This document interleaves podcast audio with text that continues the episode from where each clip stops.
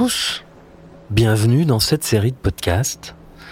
Pour ceux qui découvrent Calreco, c'est une fiction, un album musical et un spectacle en cours de création. Et donc, pour trouver l'inspiration, j'ai décidé de mettre le nez dans le réel et de partir à la rencontre de personnalités dont les propos m'intéressent, m'interpellent ou me questionnent. L'idée, c'est de construire ma pensée et un récit qui mettra en scène mon héros du futur, Calreco, qui vit en l'an 2096.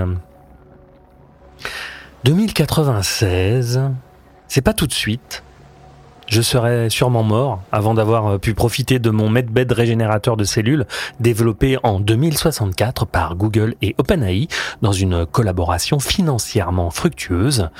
Sachez mesdames, messieurs qu'à partir de cette date, les plus riches d'entre vous pourront tuer la mort grâce à des procédés reposant sur la maîtrise de l'acide désoxyribonucléique et de l'énergie quantique grâce à la nanotechnologie. Vous vous demandez comment je le sais, n'est-ce pas? Eh bien, c'est très simple.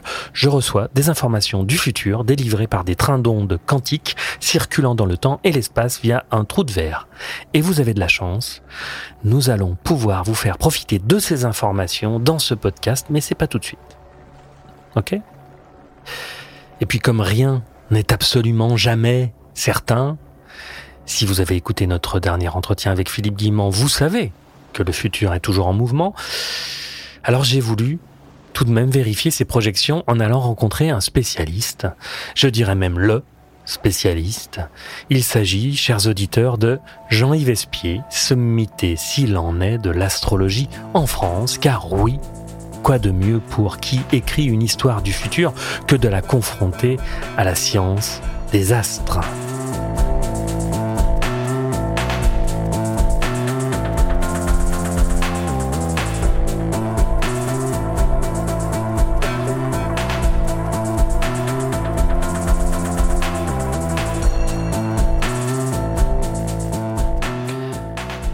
Jean-Yves Espier nous a reçus chez lui un accueil hyper chaleureux.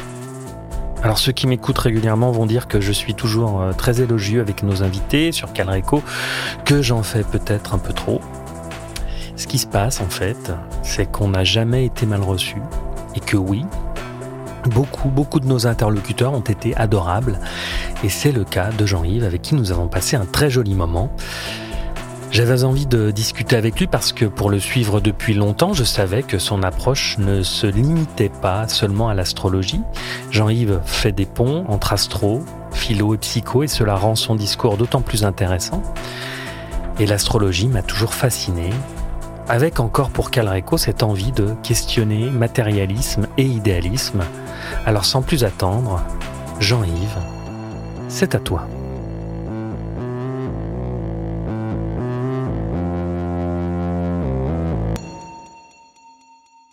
Alors bonjour à tous, je m'appelle Jean-Yves Espier, je suis astrologue, j'ai 59 ans et je pratique depuis un peu plus de 30 ans. C'est ma passion dans la vie depuis l'adolescence, euh, pour une raison assez simple en fait. Euh, j'ai euh, fait partie de ces jeunes qui, comme c'est fréquemment le cas, manquaient de confiance en eux. Et j'ai eu la chance d'avoir un père qui était pas fréquemment là, mais qui avait une marotte. Hein, une marotte consistant à regarder ce qu'on appelle les éphéméries, c'est-à-dire les positions des planètes dans le système solaire. C'était son truc, c'était son son, dada. Euh, lui, il était industriel, donc rien à voir. Hein. Et le, il m'a transmis ça. J'étais rentré euh, adolescent, je devais avoir une quinzaine d'années à la maison, et puis j'avais un peu le, vague à l'âme ou le, nez dans les étoiles. J'étais amoureux d'une petite, euh, petite fiancée, et il m'a dit essaie d'avoir sa date de naissance. Alors je reviens deux, trois jours plus tard avec la date de naissance, et il m'en a fait un profil en quelques phrases assez redoutable simple, pratique et redoutable. Euh, ça m'a fait réfléchir et effectivement, j'ai vite réalisé qu'il était dans les clous, que c'était cohérent. Ce qui a excité ma curiosité et m'a donné envie de, dans un premier temps, pioché dans sa bibliothèque euh, pour essayer de trouver des, informations sur le sujet. Et puis j'ai trouvé des trucs absolument passionnants. Et puis entre la philosophie et l'astrologie, j'ai trouvé des ponts euh, assez étonnants. Hein. Là-dessus, j'ai découvert Socrate avec son Connais-toi toi-même, et ni les hommes ni les dieux n'auront plus de secret pour toi. J'ai compris euh, des, des, choses simples. Hein. Mais quand on est adolescent, on a une approche assez idéalisée. Et puis avec l'expérience de la vie, on l'affine, on l'affûte comme un outil comme euh, un outil sur lequel on, avec lequel on, grandit, tout simplement.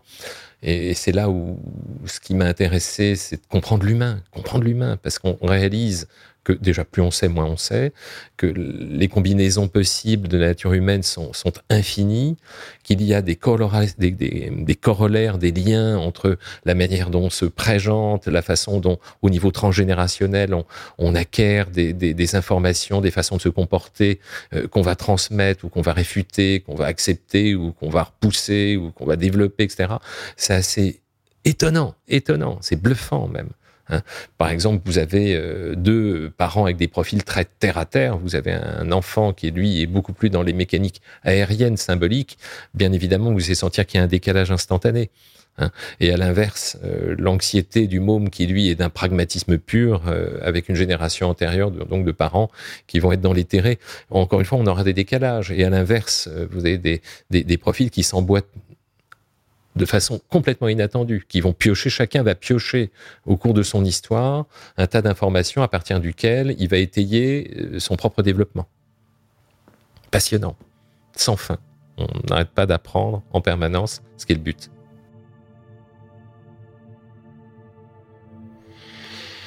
C'est étonnant car je ne pense pas qu'à 18, 20, 22 ans, on se dise qu'on va pratiquer l'astrologie de manière professionnelle. C'est une discipline qui, bien sûr, n'est pas reconnue par nos structures matérialistes. Aujourd'hui, on peut trouver de nombreux organismes privés qui proposent des formations. Jean-Yves propose d'ailleurs une formation en ligne, je crois. Mais il y a 30 ans, j'imagine qu'il fallait trouver les ressources ailleurs, dans les livres notamment. L'astrologie est issue d'une longue tradition d'observation du ciel qui prend sa source en Mésopotamie au milieu du troisième millénaire avant Jésus-Christ. Elle existe aussi dans certaines civilisations précolombiennes. De tout temps, les humains ont observé le ciel. Jusqu'au XVIIe siècle, l'astrologie est une véritable science qui permet de mieux connaître le monde. Elle est aujourd'hui considérée comme une pseudo-science et à juste titre, hein, car elle ne rentre pas dans le cadre expérientiel reproductible de la méthode scientifique. Mais vous le savez, Ici, on essaye de promouvoir le post-matérialisme qui envisage l'émergence d'un nouveau paradigme scientifique qui partirait du postulat que la conscience n'est pas produite par le cerveau, ce qui ouvre la porte aux pseudosciences exercées avec honnêteté et rigueur. C'est la difficulté, j'en conviens. Quant à Jean-Yves, donc, j'imagine qu'il a exercé un métier avant. Comment ça s'est passé? J'ai passé un bac, après j'ai dû partir à l'armée parce que mon père repartait à l'étranger et puis j'ai pas eu beaucoup de solutions. Euh, j'ai fait quelques activités. J'ai, eu la chance de travailler Nouvelle Ops à une époque pour développer euh, des projets. On appelait ça télématique à l'époque, c'était Presse Invest et le, le, le, Nouvelle Ops c'était passionnant. J'étais très heureux là-bas. Et puis ensuite j'ai travaillé pour d'autres supports. J'ai eu la chance d'être très à l'aise avec l'outil astrologie du coup parce que je m'y suis mis très jeune. Euh, ado, je montais les thèmes, les cartes du ciel de tête, je calculais les ascendants de tête quand c'est une passion et qu'on est jeune, on assimile beaucoup plus vite. Le temps permet d'avoir, on peut l'espérer, recul et maturité pour une vision d'ensemble, mais sur un plan purement mathématique et mécanique, c'est rentré avec facilité, indiscutablement. Donc cette facilité-là m'a ouvert beaucoup de portes m'a ouvert des portes pour travailler en radio dans les radios libres, m'a ouvert des perspectives pour euh, être sollicité écrire des horoscopes. Donc ça fait 30 ans que j'écris des horoscopes. Donc c'est alimentaire, il hein, faut être très clair. Hein. Euh, mais en même temps, ça permet paradoxalement une certaine mise en lumière qui n'est pas anodine. Parce vous pouvez être le, théoricien, le technicien le plus pratique et le plus compétent qui soit. Nous sommes aujourd'hui dans un monde où si vous n'avez aucune visibilité, euh, il est assez complexe d'avoir de, des remontées en matière d'organisation et de légitimité. C'est pas aussi simple que ça. Faut être clair. Donc j'ai eu la chance à 30 ans, il y a deux guides qui sont sortis. Euh, c'était ma passion, donc je ne l'ai pas vécu comme un effort, mais en France, j'ai eu le seul à avoir deux fois la meilleure note dans les guides d'astrologie. Euh, euh, voilà, ça, a été un, élément déclencheur pour moi. Et puis, et puis du coup, j'ai pu me lancer complètement dans ce que j'aimais faire. Voilà. Je comprends qu'il soit difficile pour un esprit purement scientifique d'envisager l'astrologie comme une discipline sérieuse à ses yeux. L'astrologie fait intervenir le symbolisme, abstraction qui touche au subconscient, à l'inconscient collectif, des notions développées dans la psychanalyse et dans nombre d'approches psychothérapeutes, dans la philosophie, dans l'ésotérisme. Quand on est familier avec ce genre d'approche, qu'on a fait le chemin pour comprendre comment la symbolique infuse subtilement nos existences, on n'a aucun mal à entrer en contact avec l'astrologie. Sinon, la grande question, c'est comment les astres peuvent-ils nous influencer? Je crois qu'il faut être simple. Je crois, enfin, euh, aux dernières nouvelles, personne n'a la réponse à cette question. En revanche, tous les raisonnements sont faits à partir d'une observation. L'observation, en fait, faut être le plus simple et le plus pragmatique qui soit. Depuis l'aube de l'humanité, on sait qu'un gamin qui naît au midi, à midi, hein, où le soleil est à la verticale, donc le plus important. on comprend vite que lorsqu'on est en été et qu'il est midi et qu'on sort, on prend un coup de soleil. Donc on en déduit assez facilement que euh, le soleil a une influence plus importante que les autres en matière de, mise en lumière, de, réalisation, de socialisation, d'affirmation. Et, bien évidemment, s'il est au midi, on va en faire une carrière. Voilà, hein. on sait, les deux seuls monarques, j'en parlais tout à l'heure, qui sont euh, nés à midi, c'est Napoléon Ier et Louis XIV. Voilà. Donc ça, permet de voir qui a été plus solaire dans la vie. On, a réalisé également que lorsqu'un enfant, c'est des statistiques, a été né avec la planète rouge Mars qui était à la verticale, au zénith, au point, point zénithal, on avait depuis euh, très très longtemps davantage de profils qui embrassaient des carrières militaires. Mécanique comme ça on a constaté que les profils qui sont nés avec euh, la Lune sur l'horizon Est, ce qu'on appelle l'ascendant, étaient des profils qui manifestaient une sensibilité, une réceptivité, une empathie, une porosité émotionnelle plus importante que la moyenne, notamment lors des premiers rapports euh, de connexion aux autres, ce qu'on appelle le, surmoi, l'ascendant étant l'image projetée et ainsi de suite. Donc, à partir de ces données empiriques, on a réalisé que il y avait le cycle des saisons. Saison, c'est euh, simple. Les mômes qui sont nés au printemps, sur un plan statistique, ont davantage de force et d'énergie que ceux qui sont nés en hiver. Mais paradoxalement, ceux qui sont nés en hiver ont plus d'endurance. Pourquoi?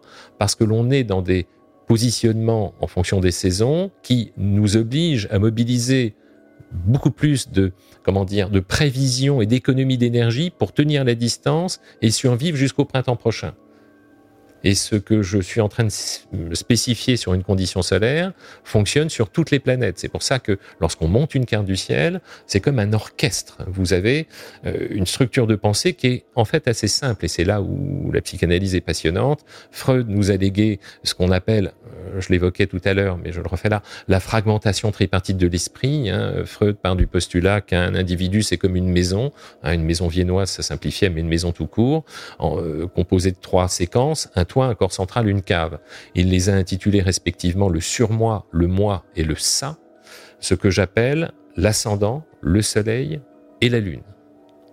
Nous avons donc trois vecteurs de conditionnement initiaux qui vont être les injonctions conscientes éducatives, dis bonjour, dis merci, dis au revoir, tiens-toi droit, incarnées par l'ascendant, injonction consciente, Hein. Lorsqu'on rencontre quelqu'un, on découvre, euh, on a besoin de créer cette proximité, ce point de liaison, cette, euh, euh, d'afficher notre acquisition commune des règles de vie en collectivité, fondamentale, hein, troisième étage de la pyramide d'Abraham Maslow, dont on parlera tout à l'heure, la socialisation. Et puis, euh, lorsqu'on creuse et qu'on connaît quelqu'un un peu mieux, on découvre sa condition solaire, parce qu'on est des prédateurs-chasseurs, hein, on est des, mammifères avec une singularité physiologique qui est assez simple, on a les deux yeux qui regardent dans la même direction, ce qui est le point commun de tous les prédateurs. Regardez les lions, regardez les loups, regardez les, et puis à l'inverse, les, lapins, les canards, les poules, les chevaux ont des visions périphériques pour voir venir les ennuis, pas les créer. On, est, on, est, on a besoin d'avoir cette occupation de l'espace qui est notre champ d'investigation. Notre condition solaire nous donne ça. Hein, depuis l'aube de l'humanité, la condition solaire, c'est on est issu de ça. Hein. Euh, la chasse, la cueillette, la pêche. On sort de la cahute, on va chercher de quoi boulotter. On considérait, je pense quoi, un truc du genre 80% de notre temps à nous substanter, c'était l'idée, euh, le, moteur en fait. Hein. Et puis lorsqu'on avait bien crapahuté toute la journée, que le soleil se couchait, on rentrait dans la cahute, la grotte, dans la synergie, dans le groupe hein, dans, la, tribu. Et là, on était dans l'univers de la lune, l'univers de la porosité émotionnelle, des ressentis, des émotions, de l'histoire, de l'affect, de la famille. On est dans cette dualité-là, conscient, inconscient, jour, nuit. Voilà la trame de construction de la psyché via l'astrologie. Alors je vous le cache pas, je suis venu rencontrer Jean-Yves avec une petite idée derrière la tête, car il faut que je l'écrive, cette histoire du futur. Dans quel monde va vivre mon héros, Calreco Et ce qui m'intéresse beaucoup, c'est donc de savoir si en astrologie il est possible de dégager des tendances au niveau collectif, à l'échelle d'une nation, d'un pays, voire euh, à l'échelle de l'humanité, tu mets le point sur le truc le plus subtil qui soit, c'est l'astrologie mondiale et prévisionnelle. Alors, ce qui, je vais aller droit au but en résumant, euh, un des seuls endroits où on a une observation tangible, euh, à travers la course de Pluton depuis un siècle. Pluton est une planète, euh, alors les, les, on appelle ça, les, enfin bon, bref, c'est une planète double, un peu compliquée, qui accomplit son cycle de révolution en 250 ans, donc c'est très lent cette planète a une course autour de, qui est au fin fond de notre système solaire, une course en ovoïde. C'est ainsi comme un œuf en fait. Parfois elle se rapproche, parfois elle est plus loin, c'est comme ça. Donc il y a des phases où elle est plus rapide, où Pluton est plus rapide dans son cycle de révolution autour de nous, et des moments où c'est plus lent. Et depuis euh, un siècle, elle est dans une phase où elle a alterné ces moments-là, donc de rapide ou plus lent, et voilà ce que ça donne dans le concret. Dans les années 30, on est dans la phase euh, post-première guerre mondiale où euh, Pluton est en cancer. L'univers de la famille, les femmes qui se mettent au travail, qui rentrent dans l'industrie, devient euh, il y a une première mutation sociétale, Pluton étant la planète des raz-de-marée, des remises en question, Pluton est la planète qui gouverne le scorpion, scorpion qui se situe dans nos cultures occidentales, attention je pratique une astrologie occidentale. Hémisphère nord, hein, avec deux saisons, je ne sais pas du tout ce qui se passe dans l'hémisphère sud. Il y a des astrologies chinoises, tout ce qu'on veut, aztèques, tout ce qu'on veut, je n'y connais rien. Moi, je suis dans l'occidental, avec hein, nos, saisons. Donc, j'ai Pluton, gouverne le scorpion. Sa période, c'est en gros 23, 22 octobre, 22 novembre, qui est l'époque de l'année où les fruits euh, sont tombés dans le sol à la fin de l'été, pourrissent pour faire émerger la vie nouvelle. Pluton, dieu des enfers, Hadès, planète découverte en 1930, on l'avait déjà non visualisé, mais incarné dans la construction de l'ensemble depuis 4000 ans. Amusant. Pluton, je meurs pour renaître, Pluton, je détruis pour reconstruire. Alors je me permets une petite intervention car c'est intéressant, je trouve, la question que j'ai posée à Jean-Yves. Pluton a été découverte en 1930, mais on en tenait déjà compte dans l'astrologie millénaire. Est-ce bien cela? C'est plus subtil que ça. Euh, les Grecs et les Romains, dont nous sommes issus en grande partie euh, à travers nos, racines, hein, euh, considéraient qu'il y avait un dieu des enfers, considéraient que notre univers était gouverné par trois unités qui étaient Zeus dans le ciel, Neptune sur l'horizon et Hadès, le monde souterrain. Il y avait déjà une sorte d'approche fragmentée, tripartite, qui est intéressante sur un plan symbolique. Je me suis beaucoup intéressé à symbolique, on en parlait tout à l'heure. Donc tu, as déjà ces trois univers-là, mais il fallait, les télescopes récents, ça fait un siècle, hein, euh, ont donné une image plus concrète, qui s'est étonnamment a fait coïncider le système. Bluffant. Bref, Pluton, j'en étais à son passage en cancer dans les années 30. Dans les années 40, Pluton quitte le cancer, rentre en Lion. On se souvient, son cycle est lent. Il entre en Lion, l'associé à l'atome. L'énergie. Voilà. Révolution de l'énergie, dis donc. Post-guerre, il rentre en Vierge. On est dans le début, ce qu'on a appelé les 30 glorieuses. Réindustrialisation, redéveloppement économique, la Vierge, le travail. En 1968, Pluton quitte la Vierge pour entrer en balance. Quand il rentre en balance, signe du couple, de l'amour, on est dans la phase 68, la révolution sexuelle. Lorsqu'il quitte la balance en 1979-1980, il apparaît en scorpion. La scorpion, c'est la zone génito-urinaire, la reproduction. On l'a associé au sida. Lorsqu'il est rentré à l'aube des années 90 dans le signe du Sagittaire, on l'a associé à la mondialisation, l'ouverture, les voyages, les cultures. Et lorsqu'il est rentré en 2008 en Capricorne, Capricorne signe d'austérité, de rigueur, on l'a associé à la crise des subprimes, à la crise économique. Redoutable. Et là, il a effleuré en mars 2023 le signe du Verseau. Il va faire, parce qu'il est très lent, euh, le système solaire est ainsi fait que nous, euh, nous fonctionnons sur un système héliocentrique, soleil au centre. Mais vu l'astrologie part du postulat qu'on regarde ce qui nous parvient à nous en influence directe, donc on raisonne sur un mécanisme géocentrique, Terre au centre. Ça revient au même hein, pour les planètes lentes. Et donc, nous, Terre, dans notre course autour du Soleil annuelle, hein, eh bien, il y a par moment, dans notre champ visuel, quelque chose d'assez visible, c'est qu'on a l'impression que certaines planètes repartent en marche arrière. C'est normal, elles sont plus lentes, elles sont lointaines. Donc on a des mouvements rétrogrades. Et Pluton re-rentre euh, en 2024 dans le signe du Verseau. Signe du Verseau, il va y rester une quinzaine d'années. Et euh, ce qui est anecdotique, c'est le Verseau, c'est l'humanisme. Le Verseau, c'est la nouveauté. Le Verseau, c'est la créativité, mais c'est aussi Uranus qui gouverne ce signe, les rébellions, les transformations. Et le maître mot qui vient dans mon esprit avec le Verseau, c'est la liberté la liberté. Donc qu'est-ce qui nous attend avec l'arrivée pour les 15 ans qui viennent de euh, Pluton, planète des révolutions, sur le signe du Verseau, qui est la nouveauté, les révolutions et la liberté On peut se poser plein de questions. Les hypothèses sont multiples.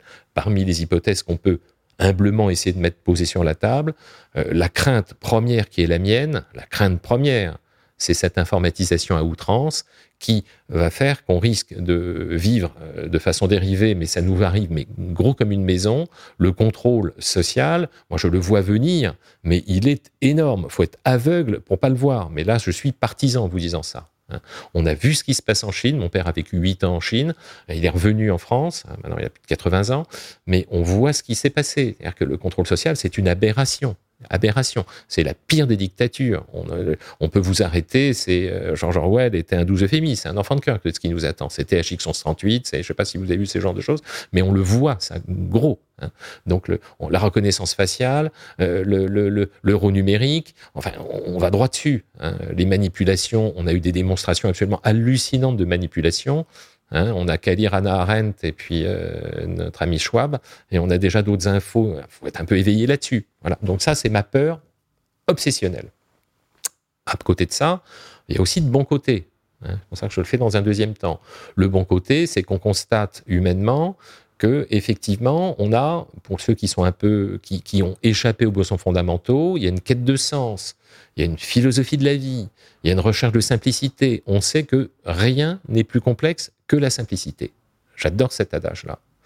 Donc on va revenir doucement pour ceux qui ont la chance de faire partie de cette, de cette frange de population qui a compris que rien n'est plus complexe que la simplicité, qu'il faut aller vers des choses plus, plus humbles, Hein. Euh, moins dans la matière, plus dans l'esprit, plus dans l'humain. Euh, je fais référence à une étude d'Harvard que j'adore, une étude toute simple. je l'ai piquée sur Internet, c'est une vidéo qui fait 12 minutes, euh, qui se traduit de la manière suivante, pour, aller droit au but. Le, personnage qui, qui, tient ce laïus appuie sur trois éléments susceptibles de nous apporter le bonheur. Qu'est-ce qui nous rend heureux? On se dit, mais Harvard, ils sont là pour euh, dresser des types à gagner du pognon et à, driver le monde avec, dans des codes un peu similaires. Mais ils ont créé un module qui est qu'est-ce qui nous rend c'est formidable, c'est extrêmement intelligent. Donc le, profil qui nous, tient en haleine dit, est-ce que c'est l'argent? Euh, Oui, non, oui, non. Non. Il faut euh, une certaine élasticité matérielle pour correspondre à nos besoins, c'est fondamental. Hein. Et au-delà d'un certain seuil, Christophe André lui dit 5000 euros. Bon, c'est j'adore Christophe André, c'est son approche. Et, euh, mais au-delà de ça, il y a deux incidents, c'est particulièrement pernicieux, qui font que ça isole socialement et ça vénalise relationnellement. Waouh, compliqué, rend pas heureux. Deuxième hypothèse, est-ce que c'est la notoriété qui nous rend heureux? On pourrait se dire, ah, peut-être que c'est plus sympa la notoriété, c'est encore pire. Parce qu'à partir des deux postulats de départ qui font que ça isole socialement et que ça vénalise relationnellement, vient se greffer un troisième paramètre qui est le suivant, c'est qu'aucune notoriété n'est pérenne ad vitam. Tous ceux qui ont été mis en lumière, et c'est terriblement addictif, hein, c'est une drogue, redescendent systématiquement, c'est dans l'ordre des choses. Un courant de mode, on passe, etc. Et les redescentes, comme c'est terriblement addictif, engendrent une sorte de concentré de dépression assez hallucinant sur un plan statistique redoutable. Donc c'est épouvantable la notoriété sur le long terme. Enfin, qu'est-ce qui nous rend heureux? On arrive à la troisième hypothèse. Et eh ben, c'est tout simplement la qualité des liens que l'on entretient avec tous ceux qui sont autour de nous. Voilà. Paraît évident. Hein fait partie des notions qu'on s'approprie comme du bon sens à partir du moment où elles ont été énoncées. C'est dit. Donc, l'idée de, la direction vers laquelle on tend en optimisant un peu le système, c'est il faut euh, ne jamais, hein, c'est l'image que j'adore, la métaphore, c'est l'échelle de Jacob, passer de la matière à l'esprit, de l'esprit à la matière, et créer une interface quasi intuitive et automatique entre les deux univers. C'est des choses qu'on apprend dans les ordres philosophiques. L'échelle de Jacob qui permet d'être à la fois pragmatique et réaliste et du coup de faire émerger les potentialités des directions vers lesquelles on peut tendre en essayant d'optimiser la possibilité qu'on aura de les réaliser. Tu vois, cette interaction. Je crois que c'est, a priori, pour l'instant, j'ai pas trouvé meilleur chemin que celui-ci, qui consiste à ne pas perdre de points les deux piliers sur lesquels on s'appuie. Euh, on apprend dans les ordres philosophiques, par exemple, qu'il euh, y a un pavé mosaïque. On, rentre dans ce qu'on appelle des, ateliers, hein, des ateliers de réflexion, et au sol, vous avez euh, des carreaux blancs et des carreaux noirs. C'est un pavé mosaïque. Et, quand on creuse le sujet, on réalise que l'homme n'est jamais ni noir ni blanc, hein, et que l'homme doit marcher entre les deux. C'est possible qu'on soit plus gris clair, c'est mieux, bien évidemment, mais la perfection, l'idéalisation, c'est compliqué faut vraiment garder la matière et l'esprit en cohabitation intelligente, on n'y coupera pas. À partir du moment où, tu as euh, la possibilité d'avoir une sorte d'équilibre psychique qui te permet de, de, garder un équilibre entre la matière et l'esprit, euh, ça autorise malheureusement une minorité euh, de la population hein, qui remplit ces conditions d'équilibre structurel personnel, de développement, de culture, d'humanité, etc., de tirer le groupe toujours pareil, il y a toujours une minorité qui tire le groupe et qui va nous tirer le groupe vers de l'humain, vers du travail sur soi, vers de la simplicité, vers de l'humanité, tout simplement. Et cette, cette minorité-là, agissante, elle est essentielle parce que c'est la graine de vie nouvelle. Elle est là, la solution.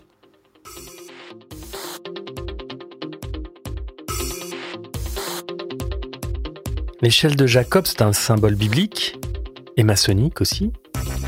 Comme le yin et le yang, il symbolise la terre et le ciel, la matière et la conscience, l'équilibre qu'il faut trouver. Dans toutes les traditions philosophiques anciennes, le spirituel tenait sa place à côté du matériel. Le repoussoir qu'a constitué la religion pour les penseurs des Lumières a plongé nos institutions dans un matérialisme et un scientisme excessif. C'est sans doute le chemin qu'il fallait prendre, car l'Église était un instrument de domination extrêmement puissant qui a fait beaucoup de mal.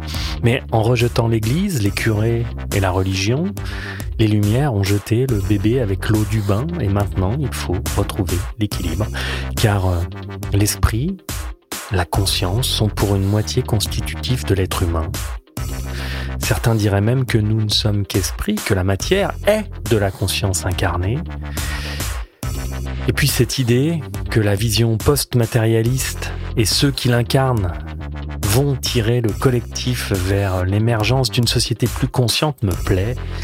On dit qu'il faut 10% de la population pour faire progresser la totalité vers un palier civilisationnel supérieur. Ça serait beau. Les 10% ne sont vraisemblablement pas atteints encore. Le monde a toujours été une suite de cycles, justement. Tu vois, que ce soit la rigueur ou le laxisme, que ce soit l'expansion ou les régressions, euh, les empires s'effondrent, d'autres naissent, euh, c'est immuable avec la vie. C'est très darwinien, en fait. Donc, et dans, toute culture, tu auras une minorité de profils qui tirent leur fonction sociale, leur fonction existentielle, consiste à tirer le collectif. Bien évidemment, euh, on va polariser notre énergie, notre attention sur ceux qui apportent les bonnes directions, les bonnes dynamiques. Euh, là, encore une fois, c'est partisans les bonnes considère et nous considérons que euh, être un peu éveillé, être plutôt bienveillant, être plutôt euh, ouvert aux autres, euh, pas agressif, pas envahisseur, c'est mieux. Maintenant, on est dans un système global, mondialisé, c'est là où c'est pernicieux, où les cultures sont différentes, les degrés d'évolution sont différents, les quêtes sont différents. Regarde en Chine, là, il y a 400 millions de consommateurs qui n'existaient pas il y a 30 ans, qui ont comme aspiration prioritaire, centrale, euh, est celle qui consiste à coller au modèle occidental. Donc on est mal barré, tu vois, avant qu'ils arrivent à ce stade où euh, ils vont dire mais non, mais on va n'importe où, c'est n'importe quoi, tu vois, on, a peut-être 20 ou 30 ans de décalage. Et ce qu'on vit chez nous, c'est simple. Hein. Euh, nous, on ne produit pas de matières premières, on ne produit pas d'énergie. Or, euh, toute l'économie est construite à partir de l'énergie. C'est euh, Jean-Marc Jancovici, dit Janco, qui l'explique merveilleusement bien. intelligence exceptionnelle, je l'adore. Qui nous explique ça. C'est qu'on n'a pas d'énergie, donc on n'a pas beaucoup de choix que de restreindre notre mode d'énergie. Mais autour, on n'est pas sur la même synchronisation du tout.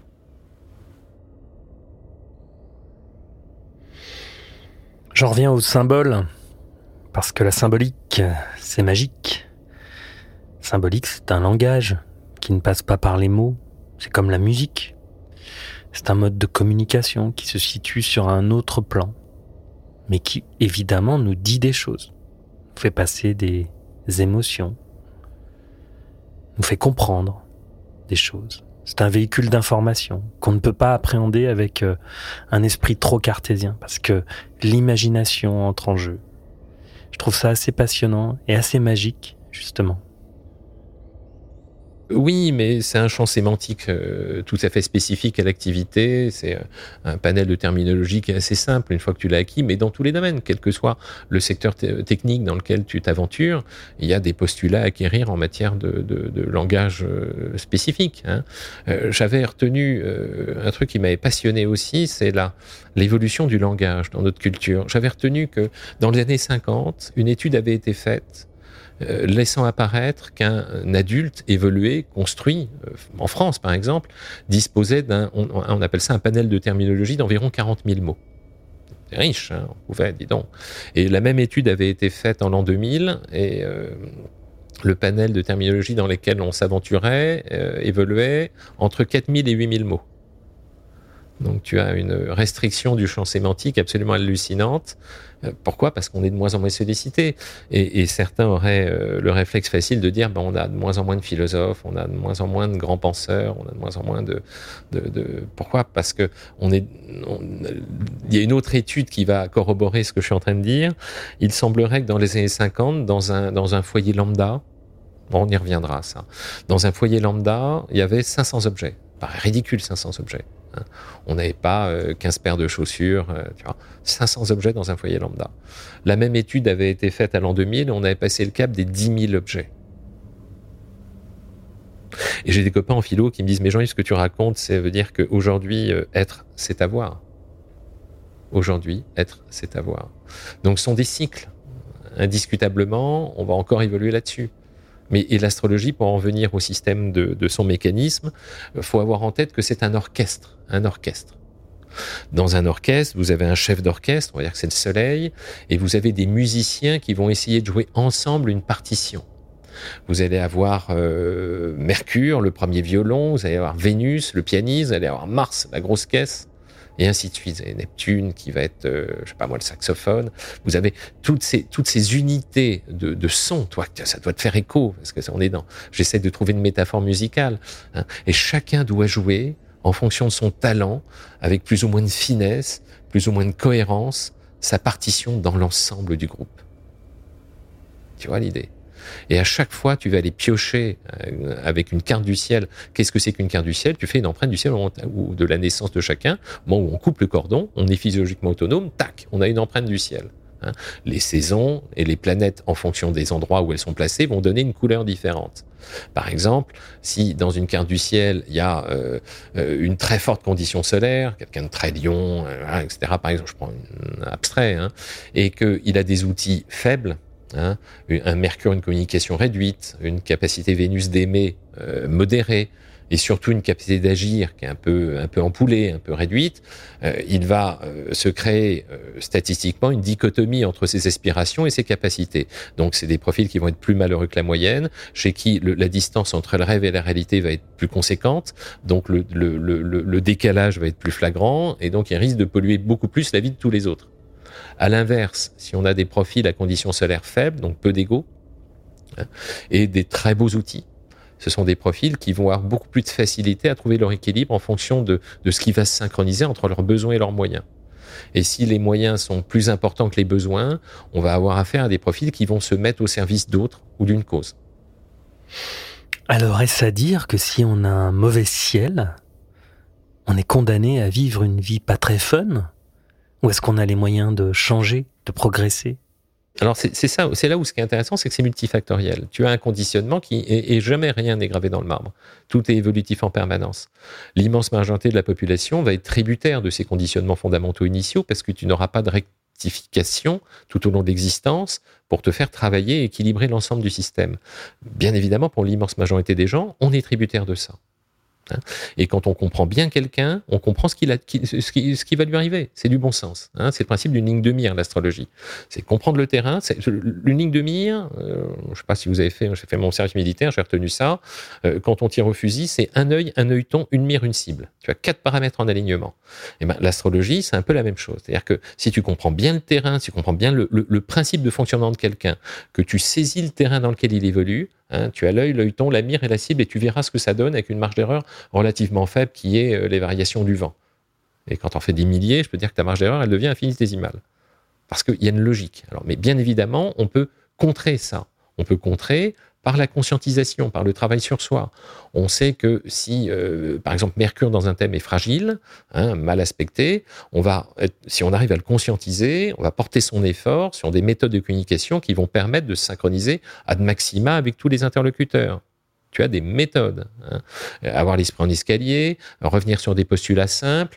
Euh, il y a des méthodes de communication non violentes maintenant qui sont formidables pour ceux qui ont des mercures très très très très agressifs. Hein. Mais mais euh, écoute, tu viens de me dire ça, je l'ai entendu de cette façon-là. Euh, est-ce que c'est comme ça que je dois l'assimiler? Il y, a, un tas de méthodes qui permettent de travailler. Sur l'affect, pareil. Alors on peut travailler. la, psychothérapie est formidable pour ça. Lorsqu'on a des problèmes d'affect et de manque de confiance en soi, on peut réacquérir, reconstruire, reconsolider. Mais encore une fois, c'est du travail On peut tout faire, rien n'est fermé. C'est de la conscientisation et du boulot.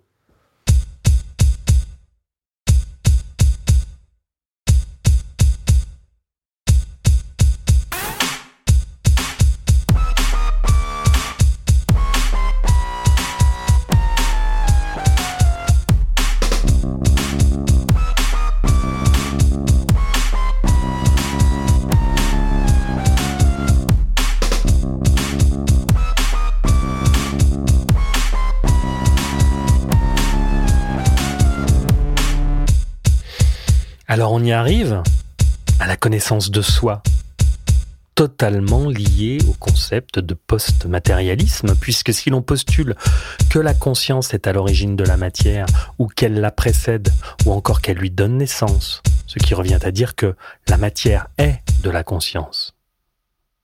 Alors explorer sa conscience nous permet d'accéder à la conscience. Il y a ici des notions de conscience individuelle et de conscience collective. Mais donc se connaître pour progresser et changer, changer ses fonctionnements compulsifs pour changer sa vie et aussi sa matérialité, c'est un chemin idéaliste et post-matérialiste. Alors oui, on va toucher ici au développement personnel tellement détesté par la pensée marxiste contemporaine, pensée qui dans sa majorité met aussi Spinoza sur un piédestal. Et Spinoza ne dit rien d'autre que cela, s'affranchir de ses déterminismes pour être dans la joie. Donc développer sa conscience et travailler sur soi, ben, ça mène au collectif. Parce que quand on développe sa conscience, on apprend à mieux s'aimer. Quand on s'aime mieux, on aime mieux les autres. Quand on aime mieux les autres, on est empathique et collectif. Jean-Yves a fait une psychanalyse. Il fait souvent le lien avec l'astrologie. Alors je lui ai demandé où ça se joue. Alors, pourquoi je fais un lien entre l'analyse, le, développement personnel, la psychologie et l'astrologie? Parce que ce sont, on a des quêtes communes. Les quêtes communes sont connais-toi toi-même et ni les hommes ni les dieux n'ont de secret pour toi. C'est socratique en fait. Hein. Et, je suis passé entre-temps dans des ordres philosophiques où justement le postulat premier, c'est de travailler sa pierre.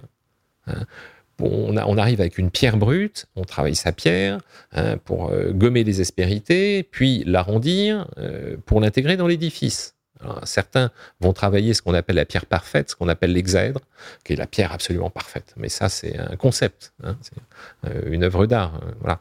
Mais dans tous les cas, c'est comment tu travailles sur toi-même pour être dans la dynamique collective et avoir ta juste place. Ah L'intérêt est là. Donc tu fais des ponts entre les univers, tu fais des ponts, tu réalises qu'il y a des grilles de lecture simples. Par exemple, il y a des, il y a des grandes familles de pathologies. Prenons euh, l'univers de la Lune, qui est quand même la racine première de tous nos mécanismes de réalisation. La Lune, c'est l'instinct, la Lune, c'est les émotions, la Lune, c'est l'enfance, la Lune, c'est notre inconscient. Cette Lune-là, c'est le siège de toutes nos peurs, des émotions. Hein. C'est ce qu'on relie au cerveau reptilien. J'ai essayé de faire une métaphore, une parallèle simple entre les trois cerveaux qui sont euh, euh, la partie limbique, la partie néocorticale et la partie euh, cerveau reptilien. J'essaie d'associer avec beaucoup de prudence, hein, beaucoup de prudence, la partie cerveau reptilien à la lune, les besoins de survie sur lesquels je reviendrai, la partie néocorticale qui est la partie lucide, consciente qui donne les directions, les dynamiques, et la partie limbique qui est ta mise en mémoire de conditionnement, qui est tous les codes éducatifs tous les automatismes. Quand tu conduis, tu penses pas toujours à tout ce que tu fais. Il y a plein d'automatismes qui sont là. Hein. c'est tous les conditionnements que tu acquiers pour gérer tes relations avec tout ce qui bouge autour de toi. Hein. Mais pour en revenir à la partie du cerveau euh, le plus profond, hein, le cerveau reptilien, ma lune, elle crée des pulsions de survie depuis toujours. Un cerveau reptilien, pulsion de survie. on sait respirer, se nourrir, etc. Et lorsqu'on est confronté à une situation de peur, la lune, elle engendre trois réactions types on va faire simple, hein. euh, c'est la paralysie, l'agressivité et la fuite. Or, si on décompose, la paralysie, hein, je crée une métaphore simple, c'est qu'on est encore à l'aube de l'humanité, j'adore ces images-là, et puis il y a un machin avec des grosses dents qui a bouloté la moitié de la tribu. Donc on a des raisons légitimes de s'inquiéter. Donc, euh, et on entend trois jours plus tard le machin avec des grosses dents qui de nouveau pousse les mêmes cris. Donc on se doute qu'on va être euh, dans le collimateur du déjeuner. Et à partir de ce postulat, on engendre, on génère une réaction de peur.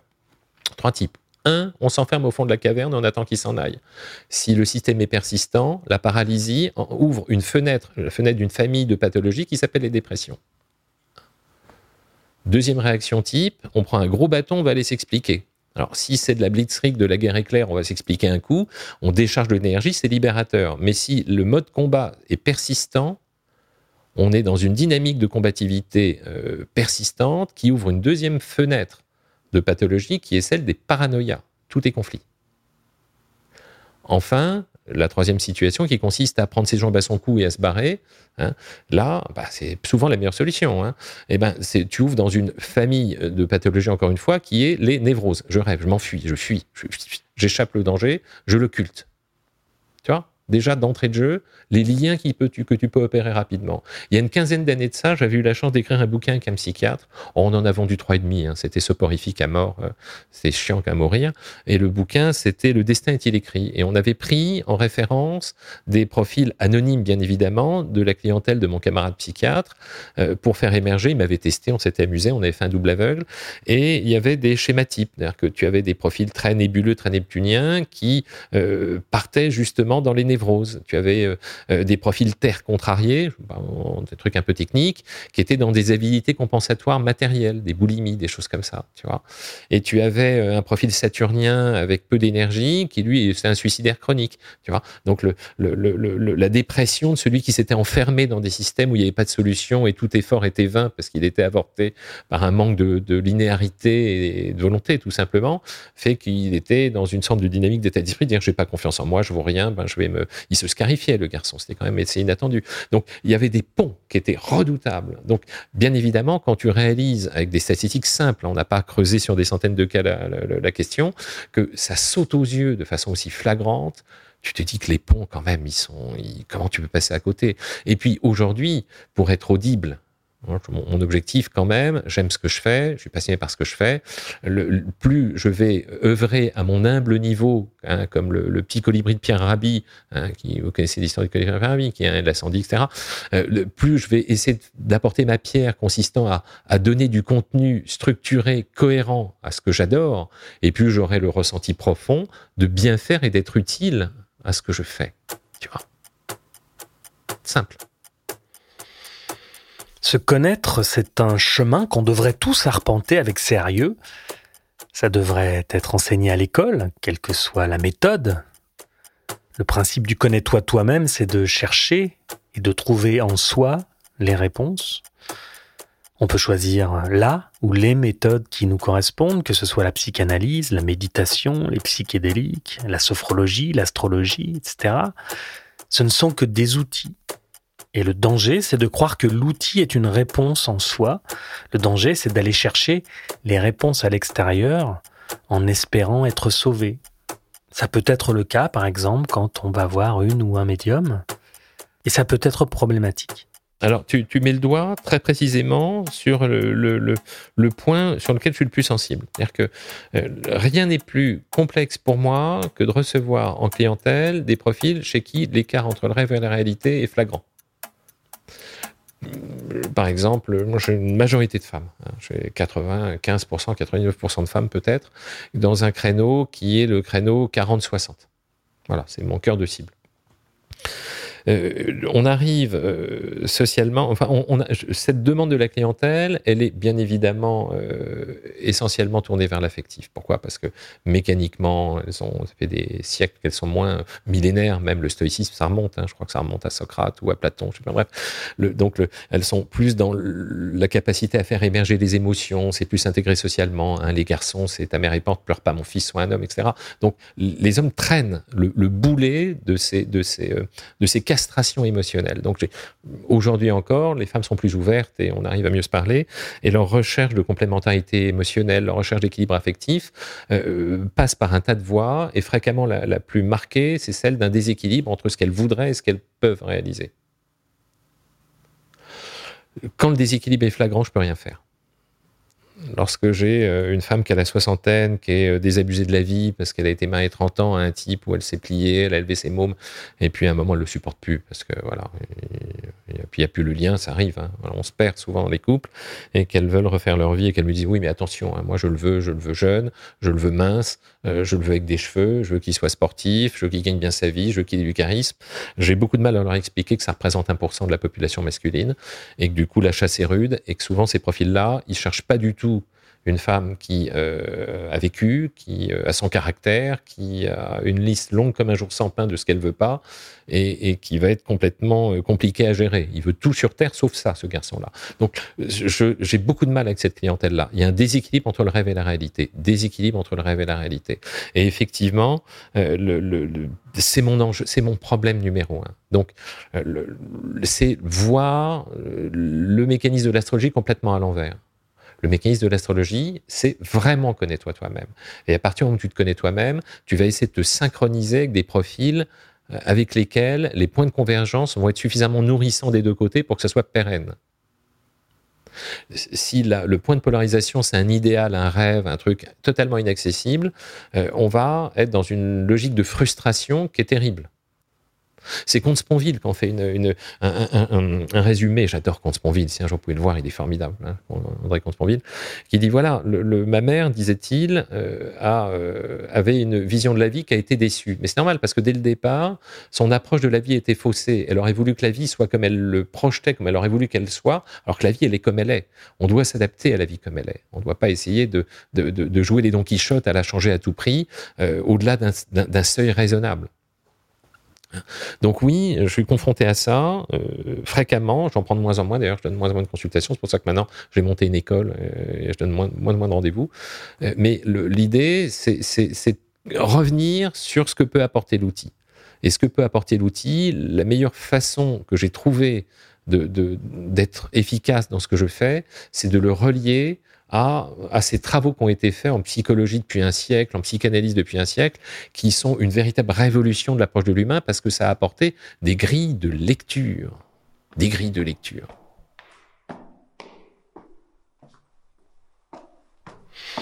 Je trouve Jean-Yves très rationnel dans son approche. C'est son côté vierge, j'imagine.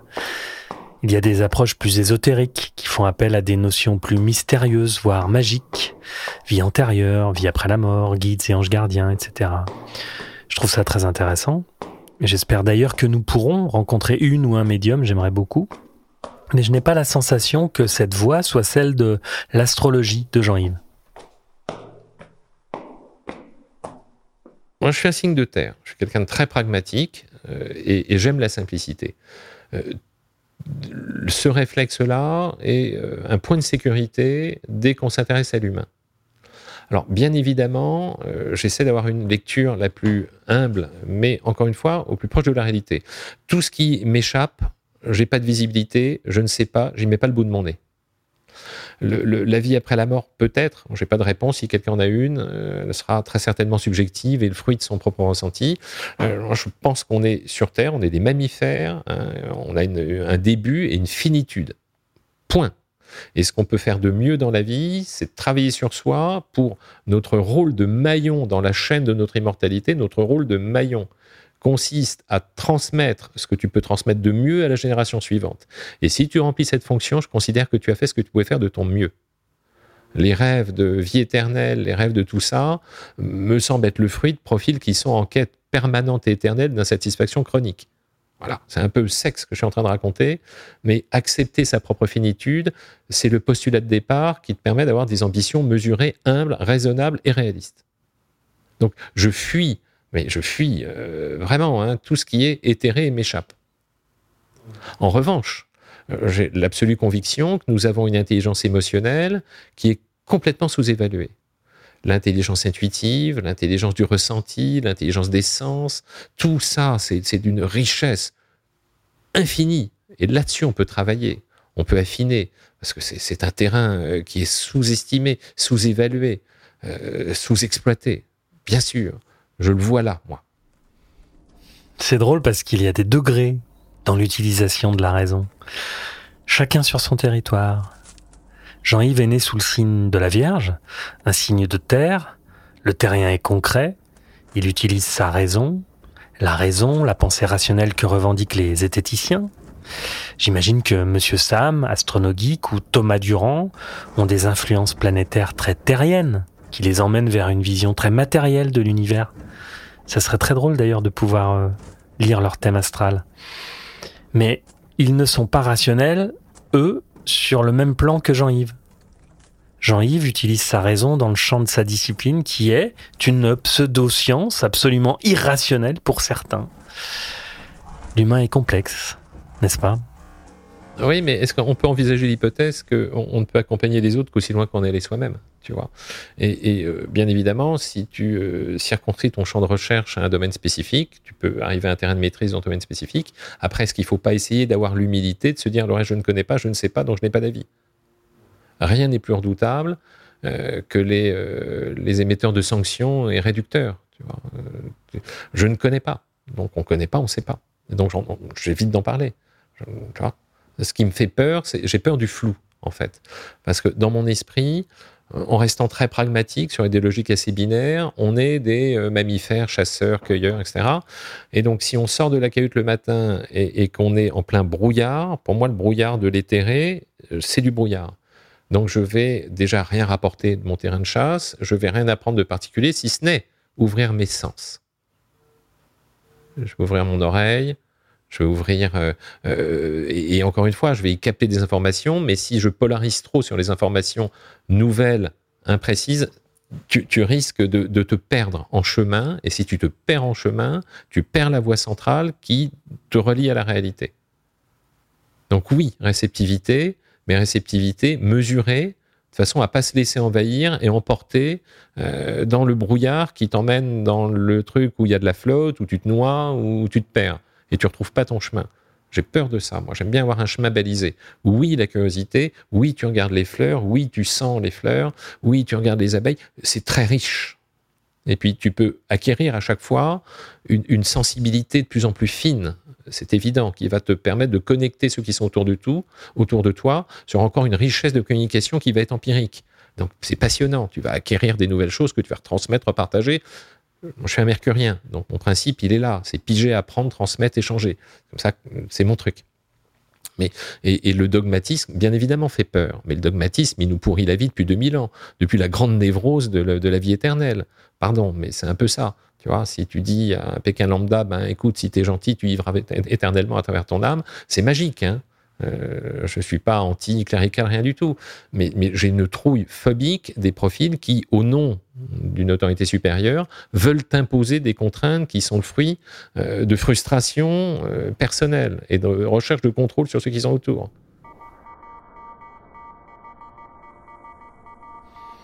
Jean-Yves a évoqué brièvement tout à l'heure la non-acceptation de la finitude comme une névrose obsessionnelle qui circule dans les esprits pathologiquement frustrés de certains profils dont on parle souvent ici sur Calreco. L'acceptation de la finitude, je voulais y revenir. Non, non, mais je suis tout à fait d'accord avec toi. Dans une de tes interviews, tu parlais d'Écartelé et euh, de sa disposition. il a ouvert un courant de pensée formidable qui est de vivre l'instant présent. C'est ce que j'en ai retenu. Euh, j'aime cette approche parce qu'elle est simple. Hein. Euh, ce qui est, appartient au passé est fini, tu peux pas revenir dessus, donc tu n'auras que des remords et des regrets.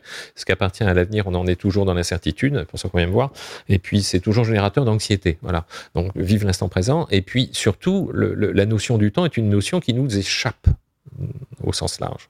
Donc, à partir où tu conscientises que tu es euh, poussière et tu reviendras poussière, on est un des mammifères avec une espérance de vie, pourquoi vouloir la maintenir? Pourquoi euh, des gens qui se font opérer pour faire apparaître plus jeunes, d'autres qui sont en, recherche de vie éternelle? Bah, Tu sais, c'est le principe des rois. Hein, euh, comment dire le pauvre veut être riche, le riche veut être roi, le roi veut contrôler tout le monde. C'est une sorte de synergie euh, rituelique euh, systémique en fait. Hein. Et ben pareil, si tu as beaucoup d'argent, tu dis pourquoi j'aurais pas une vie plus longue? Mais on est dans des, états névrotiques là. On est dans des systèmes qui déconnectent du collectif. Tu es, c'est une famille, c'est la famille, c'est une famille de pathologie. On est en, névrose totale. Vois? Partir dans les étoiles, c'est beau, hein, mais c'est une aventure floue, au-delà de l'humain. Tu, tu, as des profils qui ont des égaux euh, quand même assez surdimensionnés. Encore une fois, le pouvoir corrompt. On l'a évoqué tout à l'heure, c'est redoutable. Hein. comment tu peux adhérer à ça si tu es un individu lambda? Et j'ai l'absolue conviction, mais si j'en ai très peu, mais là j'en ai une, euh, c'est qu'on est sur Terre pour un temps, un temps lambda, et je reboucle par rapport à ce que je disais, sur la chaîne de l'immortalité, nous sommes un maillon de cette chaîne. Hein. Nous sommes issus de parents qui nous ont transmis des gènes et des informations, nous allons faire de même avec les générations qui nous suivent, et il faut accepter le fait que notre rôle de maillon, il s'arrête là et ne pas être trop envahissant vis-à-vis des, des, gamins qui nous suivent, parce que rien ne pousse à l'ombre des grands arbres. Donc on fait des dégâts terribles si on veut être intrusif, si on veut les orienter, si on veut les pousser, si on veut les stimuler. Les injonctions inconscientes, c'est ça qui nous conduit en psychanalyse. Hein. C'est euh, les réparations de... de bah, c'est cyrulnique, hein. c'est les résiliences. Hein. On a subi des gens. Donc je, je, je suis... Je je prêche ad maxima la logique du colibri sur un plan psychique, euh, de la simplicité, de l'utilité. Et quand tu es dans cette logique-là, tu acceptes la mort comme quelque chose qui est normal. On va vieillir, hein, la vieillesse c'est un naufrage, je sais plus qu'ils disaient ça, mais ils sont nombreux à l'avoir évoqué, bah, tu dois l'accepter, c'est comme ça. Hein. Si tu te retournes sur ta vie et que tu es satisfait de ce que tu as fait, tu acceptes beaucoup plus facilement ta finitude. La vieillesse est un naufrage. Tiens, tiens, tiens, ça me rappelle une interview sur le transhumanisme soft, une interview que nous avons faite avec Luc Ferry. Vous trouverez cet entretien sur la playlist euh, saison 1 de Calreco. La peur face à la décrépitude, la peur face à la fin qui arrive. Pourtant, si l'on se fie aux planètes, au cycle, rien de plus normal tuer la mort ou la retarder, ça revient presque à vouloir supprimer les saisons, supprimer les cycles, supprimer la ronde des astres. Certains y ont sûrement pensé. Hubris sans limite. J'ai le même ressenti que toi, j'ai le même ressenti que toi. Pourquoi? Parce que chaque nouvelle génération apporte son lot d'adaptation et de créativité.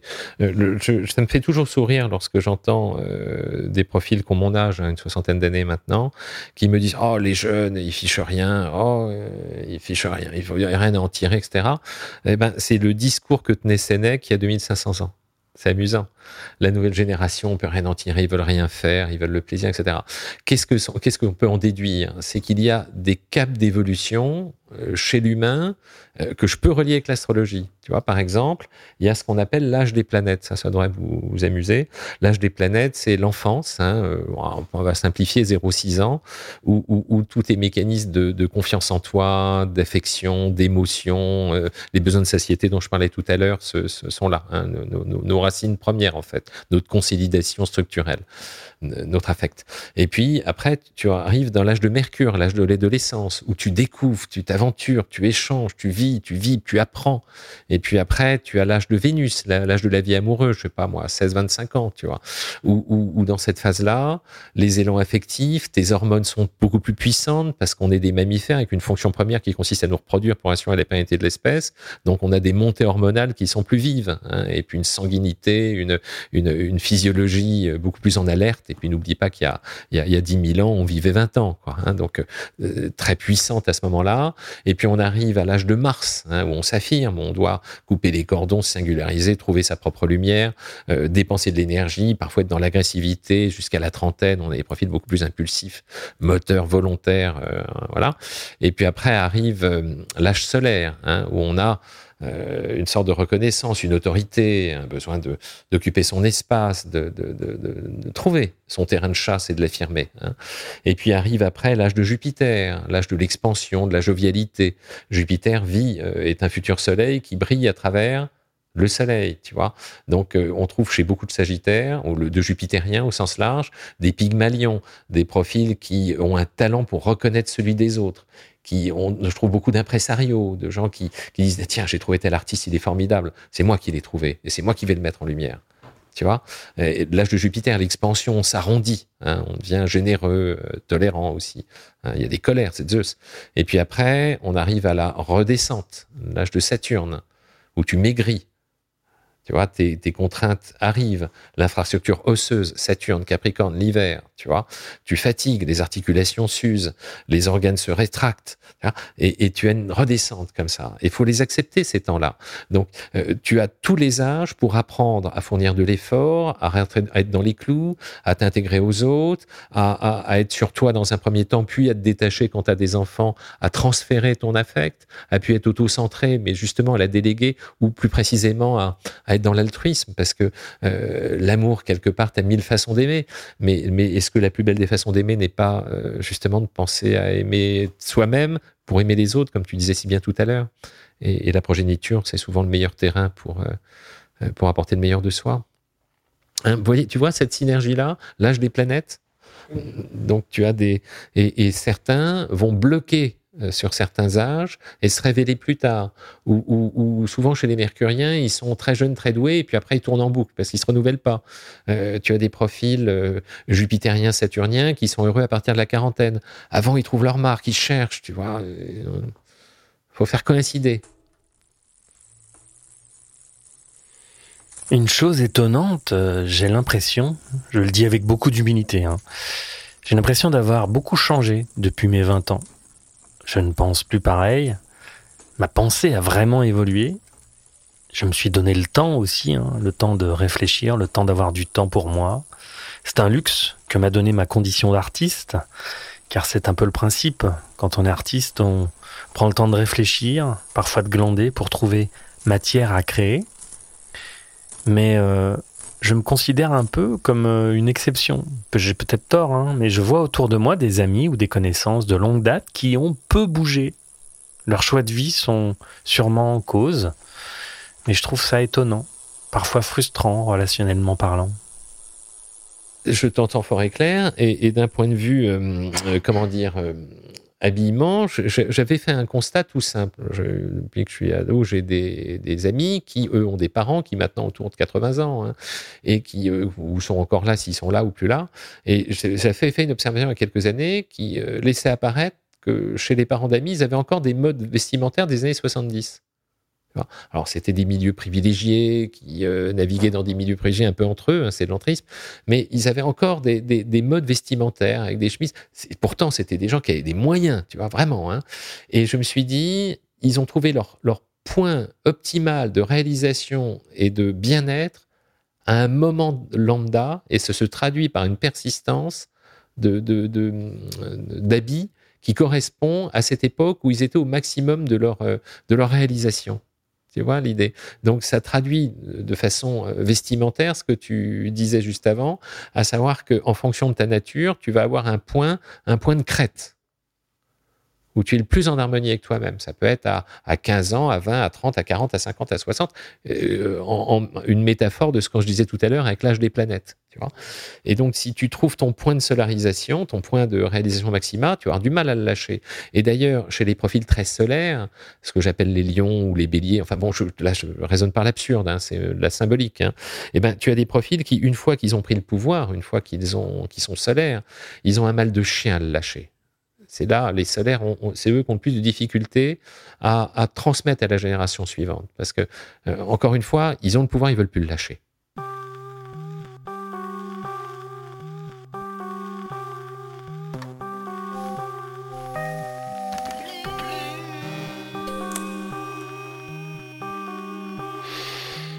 Les générations suivantes, que va-t-on leur laisser? Ma fille aura 87 ans en 2096, si elle est encore de ce monde. Comment vivra-t-elle? Quel bilan pourra-t-elle tirer d'une existence au 21e siècle? Vous l'avez compris, on y est. La question rituelle 2096. J'en profite aujourd'hui car si quelqu'un peut me faire une prospective fondée, c'est bien Jean-Yves. Alors comment ça se passe dans 73 ans? On peut imaginer que, encore une fois, ce sont des cycles permanents de crête de rigueur, de crête de laxisme, ça d'un point de vue sociétal.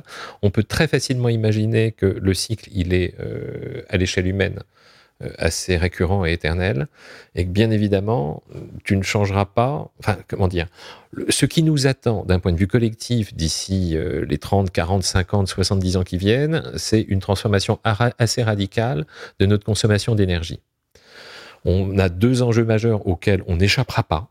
C'est surpopulation et réduction de l'énergie. Ça, parce que ce qu'on on le sait, hein, les contraintes qu'on est en train de mettre en place d'économie pour le, gaz à effet de serre, etc. Euh, Jean, Jean, l'explique très bien, ça va mettre 10 000 ans à se réguler. Donc on oublie, c'est du baratin, et on va être confronté à une problématique de la population qui va de plus en plus euh, avoir de difficultés à accepter euh, justement les contraintes de plus en plus dures qu'on leur impose pour de résultats dont ils n'auront aucune visibilité. Donc tu n'auras pas spontanément l'adhésion la plus grande partie de la population. Tu peux leur raconter dans tous les coins, tu ne l'auras pas. En revanche, intrinsèquement, on va aller vers la réduction d'énergie. Or, depuis 1830-1850, euh, euh, on a démultiplié l'énergie, c'est ce qui a permis le développement de tout ce qu'on a aujourd'hui. Hein. Euh, par exemple, la Chine a loupé une, avancée technologique. Ils ont pris 100 ans de retard. C'était la machine à vapeur, dis donc. Oh la force d'un homme devient la force de 100 hommes, de 1000 hommes. Hein, ce qui est notre on, on est axé sur les énergies fossiles, ça va se réduire de façon incontournable. Accroissement de population, va falloir réduire, il n'y a pas le choix. Donc, on va vers des crises d'ici 2096. Elles sont faciles à prévoir. Hein. On va avoir des crises de bouffe, des crises de, migration, des crises d'identité, des crises de culture qui vont s'affronter. Ça va pas être tendre. Faut s'y attendre. Hein, Ce n'est pas nos enfants, ça sera nos petits-enfants, mais on ira droit. C'est flagrant. Et puis émergera de ça, émergera de ça, comme, toutes les époques qui se succèdent, hein, comme tous les empires qui ont leur point d'apogée et s'effondrent, émergera quelque chose de beaucoup plus humble et de beaucoup plus simple. Et j'ai l'absolue conviction qu'on reviendra à des choses plus basiques, à des cultures plus humaines, euh, à moins de technologie, c'est évident. Donc le transhumanisme avec une part de technologie dans le cerveau, pour moi, est illusoire, c'est une aberration. Et d'ailleurs, vu qu'on va aller de plus en plus là dans les, dans les 10-20 ans euh, qui viennent sur un contrôle de la technologie de plus en plus pointu, on va développer sur la génération suivante une allergie de la même façon qu'on a cultivé une allergie il y a 70 ans sur le nazisme, vis à -vis du nazisme. Tu cet obscurantisme les gens le, le etc. Euh, le vaccin euh, dans nos cultures, il est vraiment très présent. Hein. Eh bien, de cette même façon, on va avoir le même vaccin sur les technologies avancées parce qu'elles sont corollaires avec du contrôle. Donc ça aussi, c'est une passe. On n'est pas encore en haut de la crête. On va l'atteindre et on aura ce ras-le-bol de ces, de, ces systèmes-là. Tu auras une rébellion, tu auras des révolutions, tu euh, euh, du sang des morts, tu auras des crises, tout ça. Et réémergera lentement quelque chose de beaucoup plus simple. Avec une vie saine, beaucoup moins de technologie, beaucoup moins de consumérisme, beaucoup moins de tout ça. Et par petits groupes, par petits groupes. Je pense qu'à terme, on va vers la fin des mégapoles. Tu sais, dans notre histoire, on est euh, au départ, on est il y a 2-3 millions d'années, on est des tribus qui allaient, allaient grappes. Mais c'est comme les loges maçonniques, hein, jusqu'à une cinquantaine. La métaphore est amusante. Euh, et puis après, les loges, elles se fragmentent. Ben, les, les, les, euh, les tribus, c'était pareil. Hein, quand tu étais trop dans une tribu, tu avais fragmentation de la tribu. Donc plus tu euh, augmentes le, le, nombre de populations dans un espace restreint, plus tu complexifies la socialisation, et plus tu la complexifies, plus tu crées un tas d'effets secondaires qui sont néfastes. Tu vois Regarde aujourd'hui nos sociétés, on est extrêmement paralysé par une, une administration euh, opaque, euh, aveugle, euh, tu vois, euh, étouffante, inutile dans certains cas, euh, avec des bullshit jobs qui servent à rien. Tu vois enfin, tout ce système-là, il n'est pas pérenne. Il ne le sera pas. Tu vois ça fait 800 ans qu'on monte en France avec des, de l'administration de plus en plus présente. C'est plus possible. Donc on va, il y aura, on va, on va vers des drames. C'est évident. C'est du bon sens. Hein. Ceux qui seront le plus adaptés seront les plus élastiques, c'est Darwin. Hein. Les plus, pas les plus intelligents ni les plus forts, ceux qui s'adapteront le mieux. Et on va revenir vers des choses comme, je dirais, euh, euh, peut-être pas le Moyen Âge, ça serait aller trop loin, mais il y a une juxtaposition beaucoup plus cohérente qui va se, se mettre en place entre les ressources de ce que nous peut apporter la Terre, entre la quantité de population qu'on est capable de traiter, et effectivement, tu auras euh, toujours des gens qui se posent moins de questions. Il en faut, c'est comme ça, et d'autres qui seront certainement plus éveillés et qui auront en mémoire le vécu qu'on transmettra de façon différente avec les leçons du passé pour aborder une autre ère de notre évolution. Voilà comment je vois les choses. Alors j'ai pas pu m'empêcher de poser la question. 2087, Jean-Yves, du point de vue de l'astrologie, comment ça va se passer? Faudrait que je regarde mes éphémérides, mais tu vois, par exemple, il y a, euh, euh, alors je vais pas faire de, de prévision alarmiste, mais Pluton, d'ici une dizaine d'années, il sera pile à l'endroit où il était en 1789. Ça te donne une idée. Une petite décennie, et on est pile dans la même configuration. Pile. Donc après, il y a des variables, sais, il y a ce qu'on appelle une ordre d'influence, ça peut être de degrés avant, de degrés après, mais on a une décennie encore à peu près tranquille, et puis on peut s'attendre à ce qu'il y ait des mutations soudaine. On va tenir encore une petite dizaine d'années là. Après, je sais pas.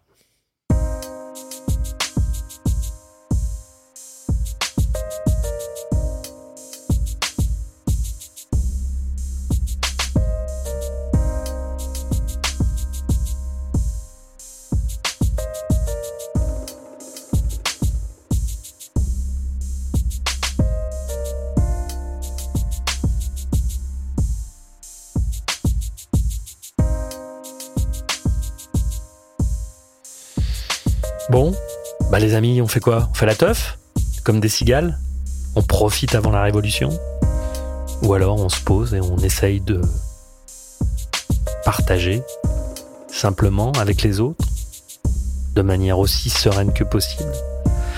Moi je l'ai déjà dit, ce que j'ai envie de faire dans ma vie c'est partager des moments avec les gens que j'aime et avec les autres ce qu'on fait avec Calreco, c'est vraiment génial. Sincèrement, j'adore faire ça. Aller rencontrer des humains, parler de choses profondes, simplement. Ça nourrit, ça fait du bien. Surtout quand ces humains sont dans les mêmes dispositions que vous. Et c'était le cas avec Jean-Yves pour ce très bel entretien. J'espère qu'on aura l'occasion de se recroiser. En tout cas, euh, pour l'heure, on vous laisse. N'hésitez pas à nous soutenir sur Patreon, ça nous aide beaucoup et on y diffuse du contenu inédit. Et bien sûr, ce qui nous aide beaucoup également, ce sont vos partages, vos commentaires, vos likes sur YouTube, TikTok et Insta où vous pouvez nous rejoindre. On se retrouve donc bientôt. Et d'ici là, respire, reste conscient et surtout, n'oublie jamais que tu vas mourir.